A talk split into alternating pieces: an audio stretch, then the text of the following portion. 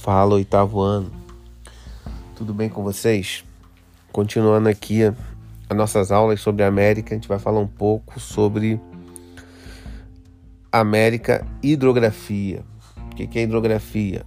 É quando a gente fala principalmente sobre os rios, tá? E sobre a importância das bacias hidrográficas. Que na verdade, o que são as bacias hidrográficas? São conjuntos de vários rios onde você tem os afluentes e o rio principal que dá o um nome à bacia hidrográfica, tá? E a importância que elas são como reservas hídricas, tá?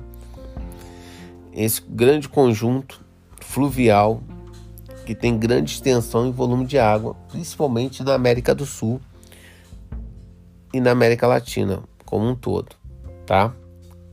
É... E essa situação hídrica é responsável pela manutenção de atividades como a pesca, a mineração, a agricultura e a indústria, que depende da abundância de água para se desenvolver. Além disso, esses rios são muito utilizados no transporte de pessoas e de mercadorias. Como se dá a gestão dos recursos hídricos, tá?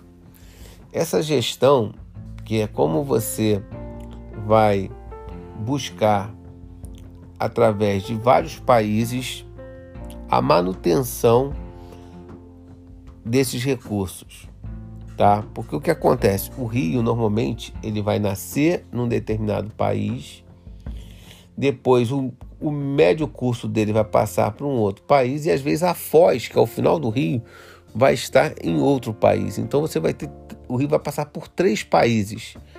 Se um desses países não cuidar desse rio, ele vai poluir em um determinado em uma determinada parte. Então, na verdade, para você proteger os recursos hídricos, você tem que ter um, uma cooperação entre os governos desses países, tá?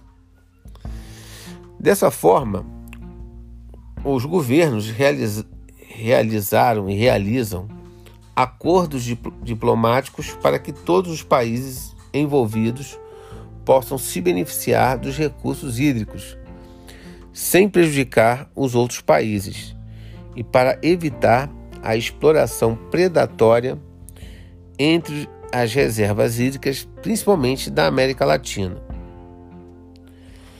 Destacam-se entre essas reservas o aquífero Guarani, que na verdade é um grande lençol freático cheio de água, muito importante, e bacias dos rios Amazonas, da Prata e do Orinoco, tá? Aqui vocês vão ter um mapa falando, mostrando para vocês, melhor dizendo, as principais bacias hidrográficas do continente americano.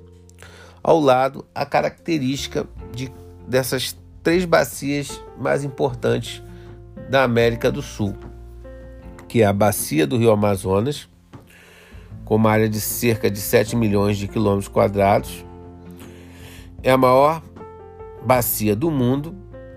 O regime do Rio Amazonas deriva da água das chuvas e do derretimento sazonal das geleiras na Cordilheira dos Andes, tá?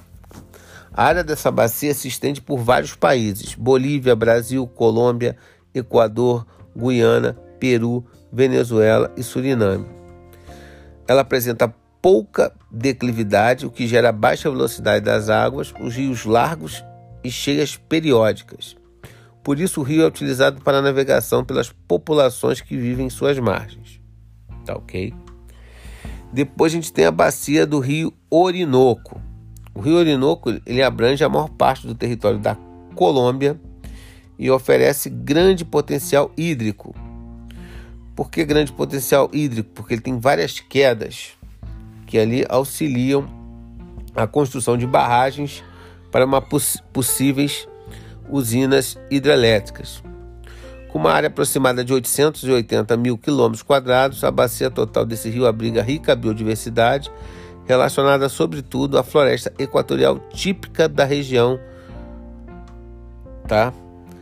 Grande trecho do rio Orinoco é navegável, por isso ele é fundamental para a integração dos territórios no interior da Colômbia e da Venezuela. E por último, Bacia do Rio da Prata, considerada a quinta maior bacia hidrográfica do mundo. A Bacia do Rio da Prata abrange diversos biomas, como o Pantanal, os Pampas, o Cerrado e a Mata Atlântica. Ela apresenta grande número de rios, de planaltos, como o Paraná, o Iguaçu, com potencial de geração de energia. Tá? Então, essa é a característica da bacia do Rio da Prata. Embaixo temos três questões que vocês deverão fazer. Tá? Um abraço a todos.